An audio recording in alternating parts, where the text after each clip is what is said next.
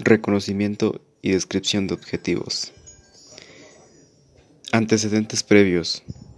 Nuestros sentidos se agudizan durante la noche y así podemos ver y escuchar mucho más de lo que imaginamos. El instructor debe instruir al alumno sobre cómo interpretar y lo que percibe en la oscuridad, sin dejarse llevar por la imaginación, que generalmente aumenta la realidad por una razón psicológica muy normal, pero que puede ser contraproducente en el combate. Reconocimiento por el ruido. Los ruidos nos dan información para un alumno avesado. A los alumnos nuevos hay que acostumbrarlos mediante sencillos ejercicios aplicados a identificar los ruidos que serán comunes durante la noche, tales como por ejemplo el chasquido de una rama, el sacudir de una cantimplora, ruidos de vehículos con motores en marcha, etc. Los ruidos se propagan bien por el suelo, de modo que movimientos cercanos se pueden oír colocando el oído en tierra. Esto también recuerda al instruido que debe evitar toda clase de ruidos si no quiere ser descubierto.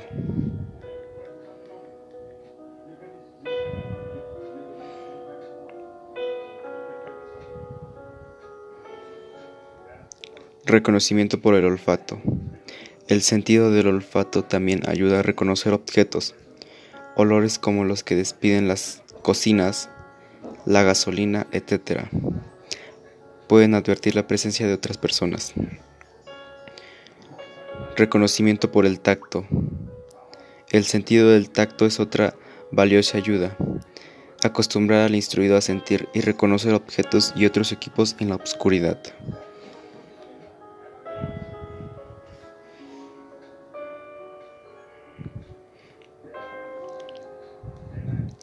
Reconocimiento por la vista. Aunque la visión nocturna es difícil, se debe considerar que en la noche se ve mucho más de lo que se cree cuando la vista está ya acostumbrada a la oscuridad. Se debe evitar forzar la vista. Cuando alumbra una bengala, mantener un ojo cerrado mientras el otro observa para no quedar encadilado. En condiciones normales, una llama de fósforo se puede observar a varios kilómetros de distancia. Una vela encendida ha sido vista desde una distancia de 16 kilómetros, con anteojos de campana.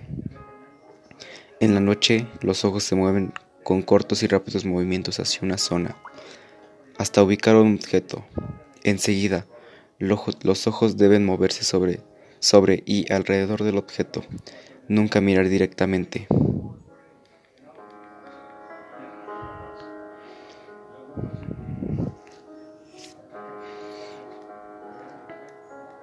Medidas para evitar ruidos. Para cortar la madera debe emplearse una sierra y no un hacha.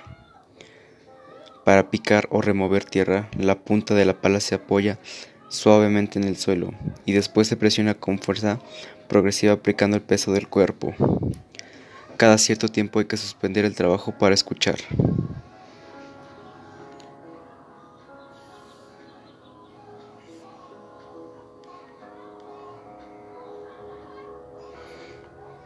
Descripción de objetos.